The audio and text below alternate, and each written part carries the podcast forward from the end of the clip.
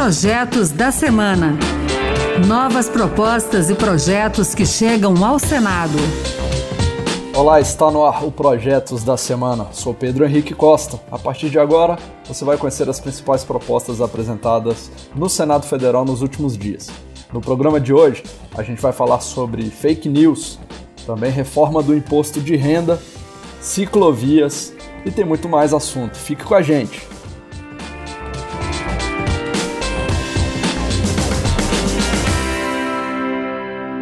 No início da semana, o governo editou uma medida provisória que causou polêmica no meio político. A chamada MP das Fake News dificulta a remoção das redes sociais de conteúdo de ordem política, ideológica, científica, artística ou religiosa, mesmo que tenham informações falsas. Na prática, o texto pode significar a blindagem de postagens com notícias falsas e discurso de ódio, além da exclusão definitiva de contas. Pelo projeto, as plataformas como Facebook, Instagram, Twitter e YouTube só poderão excluir posts ou vídeos por justa causa, que exibam conteúdo de nudez, incitação ao terrorismo ou à pedofilia, apologia a drogas ilícitas, prática ou estímulo de atos de ameaça ou violência, violação de patentes e disseminação de vírus de computador. Também estão na lista a ofensa à honra ou à privacidade de alguém e determinação judicial. Pela MP, as plataformas deverão notificar o autor do post a ser apagado e garantir ampla defesa. Mas diversos líderes partidários já solicitaram ao presidente do Senado, Rodrigo Pacheco, que devolva a MP por falta de relevância e urgência. O senador Humberto Costa, do PT de Pernambuco, alertou que a medida provisória vai favorecer a disseminação de fake news presidente Rodrigo Pacheco deveria, o mais rapidamente possível, devolver essa medida provisória. Ela não tem qualquer relevância, ela não tem qualquer tipo de urgência e o seu conteúdo não é o de aprimorar a nossa legislação, mas é de garantir a continuidade da utilização indevida das redes sociais impunemente para a propagação de desinformação, de notícias falsas e de discursos de ódio. Contrário à devolução imediata, o senador Eduardo Girão, do Podemos do Ceará, defendeu que os próprios parlamentares decidam se a MP é constitucional ou não podendo consultar até juristas sobre o assunto. A partir do momento que existe alguma dúvida da constitucionalidade ou não, se aprofundarem sobre o tema e resguardarem os direitos da população. A liberdade de expressão é fundamental. Agora tem limites e a gente precisa ver com cuidado, acho que é um papel do parlamentar, do Congresso Nacional, se debruçar. É antidemocrático simplesmente pegar e devolver, sem debates e a posicionamento de cada voz que está ali representando o povo brasileiro. A medida provisória das fake news prevê multas milionárias e até o banimento da rede social que descumprir com as regras. O PSB e o Cidadania entraram com uma ação direta de inconstitucionalidade no Supremo Tribunal Federal, pedindo a imediata suspensão dos efeitos da MP, que alterou o marco civil da internet. A gente lembra que uma medida provisória já começa a valer assim que é publicada, mas tem um prazo de 60 dias prorrogável pelo mesmo tempo para ser analisada e votada pelo Congresso Nacional. Outro assunto a ser discutido por deputados e senadores é o veto do presidente da República ao projeto de lei que permitia a união de partidos políticos em federações. Essa proposta é fruto de uma comissão especial do Senado que tratou do tema em 2015 e que foi aprovada pela Câmara recentemente. A iniciativa tem o objetivo de ajudar os partidos menores a alcançarem a chamada cláusula de barreira, regra legal que limita a atuação de legendas que não obtêm determinada porcentagem de votos para o Congresso Nacional. Pelo texto vetado, a cláusula seria calculada para a federação como um todo e não para cada partido individualmente. Além disso, aplicava à federação todas as normas previstas para os partidos políticos nas eleições, como escolha de candidatos, propaganda eleitoral e arrecadação de recursos para campanhas, assim como a fidelidade partidária durante o mandato.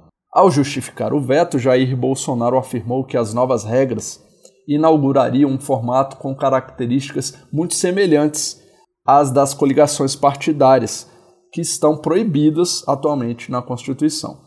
O veto presidencial será analisado pelo Congresso Nacional. Os deputados e senadores podem manter esse veto ou derrubá-lo. restaurando o projeto que aí se torna lei. Vamos falar de proposta que altera a Constituição. A PEC apresentada nessa semana define como instituições permanentes de Estado as entidades responsáveis pela produção das estatísticas nacionais, das avaliações nacionais de qualidade da educação e das avaliações das políticas públicas, e define ritos também para a indicação dos seus dirigentes. Estamos falando do IBGE, do INEP, do IPEA, que são instituições responsáveis por estudos da realidade socioeconômica brasileira.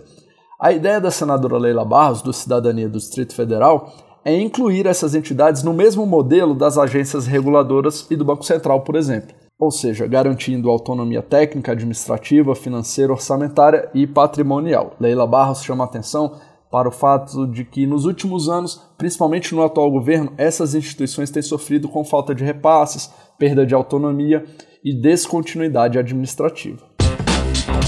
Nessa semana também chegou ao Senado a reforma do imposto de renda, que foi aprovada pela Câmara dos Deputados.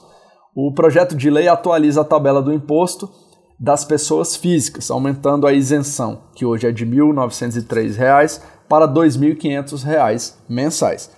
Ela também diminui a taxação de empresas de 15% para 8% e cria uma tributação de 15% sobre lucros e dividendos, que é o principal ponto da reforma mas os fundos de investimento em ações ficam de fora. A proposta também proíbe a dedução dos juros sobre capital próprio da base de cálculo do imposto de renda e da contribuição social sobre lucro líquido. E ainda permite a atualização do valor dos imóveis comprados por pessoas físicas até 31 de dezembro de 2020 e declarados anualmente. A instituição fiscal independente do Senado, IFE, estima que a arrecadação deverá ter uma queda de 28,9 bilhões no ano que vem, caso o Senado aprove as mudanças no imposto de renda. O rombo pode chegar a 50 bi caso benefícios fiscais oferecidos em razão da pandemia sejam mantidos. O diretor executivo da IF, Felipe Salto, alertou para o impacto das medidas no equilíbrio das contas públicas. A recuperação cíclica das receitas que acontece neste momento, em razão da alta do PIB em 2021 não deve ser tomada como uma tendência, como o Ministério da Economia fez em nota publicada há alguns dias para justificar que o projeto seria, sim, equilibrado ou compensado por esse aumento da arrecadação em razão da atividade econômica. É muito importante saber que a proposta aprovada tem custo elevado num momento em que nós estamos ainda com déficit público expressivo e dívida pública alta. Caso aprovadas pelo Senado e sancionadas pelo presidente, todas as mudanças valerão apenas a partir de 2022, em respeito ao princípio da anterioridade, que determina que as mudanças em tributos devem valer apenas do ano seguinte.